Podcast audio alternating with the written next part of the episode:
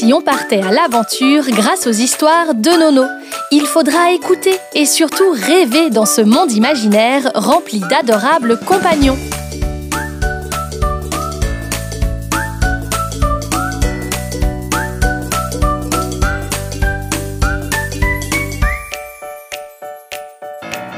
Vous écoutez l'histoire de Drillo le crocodile qui avait mal à une dent. C'était une magnifique journée. Le soleil brillait tout en haut dans le ciel et sa lumière pénétrait à travers les feuillages des arbres.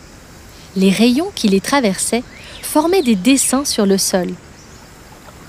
Drillo, le crocodile, avait très bien dormi. Il avait rêvé qu'il s'était acheté un radeau sur lequel il pouvait prendre le soleil en flottant au milieu du fleuve il s'étira et fit un grand bâillement en montrant une bouche pleine de dents très pointues. Il s'avança vers la rive pour faire sa toilette. Il trempa une première patte dans l'eau. Oh là là, qu'elle est froide Il commença par se laver le museau. Drillo ne possédait pas de brosse à dents. Alors, pour se nettoyer, il se remplissait la bouche avec autant d'eau que possible. Il se rinçait et recrachait. Mais ce matin-là, au moment où il prit sa première gorgée, il sentit une douleur immense sur une de ses dents. Que se passe-t-il? se demanda-t-il. Un caillou se cachait certainement dans l'eau que j'ai utilisée pour me gargariser. Il cracha tout dans le fleuve et recommença. Au moment où il gonfla ses joues avec l'eau qu'il venait de reprendre, il sursauta si fort qu'il termina sa course tout droit dans un buisson rempli d'épines. Ah cria-t-il, ma dent me fait vraiment très mal. Ce n'était pas un caillou. Au même moment, une girafe passait par là pour cueillir un beau fruit rouge qu'elle avait aperçu le jour précédent. Elle entendit le cri de Drillo. Que se passe-t-il, Drillo? L'eau est trop froide. Cela m'a fait très très mal à une dent. Tu devrais aller chez le dentiste, lui conseilla la girafe. Surtout pas cria le crocodile, visiblement effrayé. Mais de quoi as-tu peur?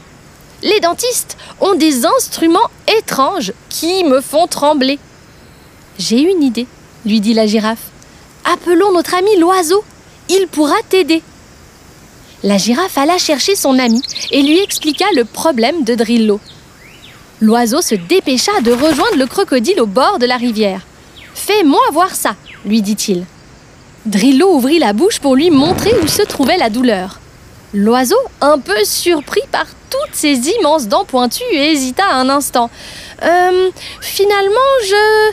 L'oiseau n'était plus si convaincu de vouloir aider le crocodile. Et s'il le dévorait? Alors, oiseau, tu vois quelque chose? Le crocodile avait beaucoup de mal à s'exprimer avec la gueule ouverte. C'était encore plus douloureux. Bon, quand faut y aller, faut y aller. L'oiseau prit une grande inspiration et plongea tout droit dans la gueule du crocodile. Après de longues minutes d'exploration, la girafe et le crocodile entendirent enfin l'oiseau. Mais ce n'était pas de l'eau froide qui te dérangeait, cria-t-il. Je vois quelque chose de coincé entre tes dents. Je vais essayer de tirer fort pour l'extraire. Mais attention, Drillo, ne me croque pas. Cela ressemblait beaucoup à un bout d'aliment. Il était sûrement resté coincé là après le bon repas de la veille. Avec son petit bec, l'oiseau tira une première fois de toutes ses forces sur ce qui était resté bloqué. Mais cela ne voulait pas sortir. Il essaya de nouveau. Hum, j'y suis presque. Il tira encore plus fort et d'un seul coup, tac L'oiseau fut projeté hors de la bouche.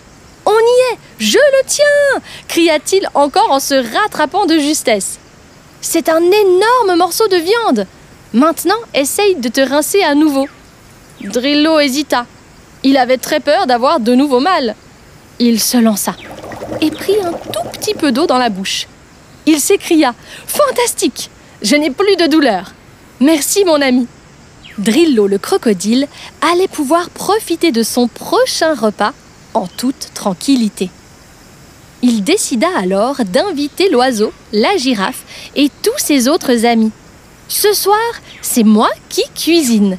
Et cette fois, on vérifiera bien nos dents avant d'aller nous coucher. les animaux de la forêt repartirent tous ensemble chez Drillo pour déguster le bon repas qu'il allait leur préparer. Vous pouvez dès maintenant accompagner cet audio du premier livre des histoires de Nono. Il est disponible sur notre site web et en librairie.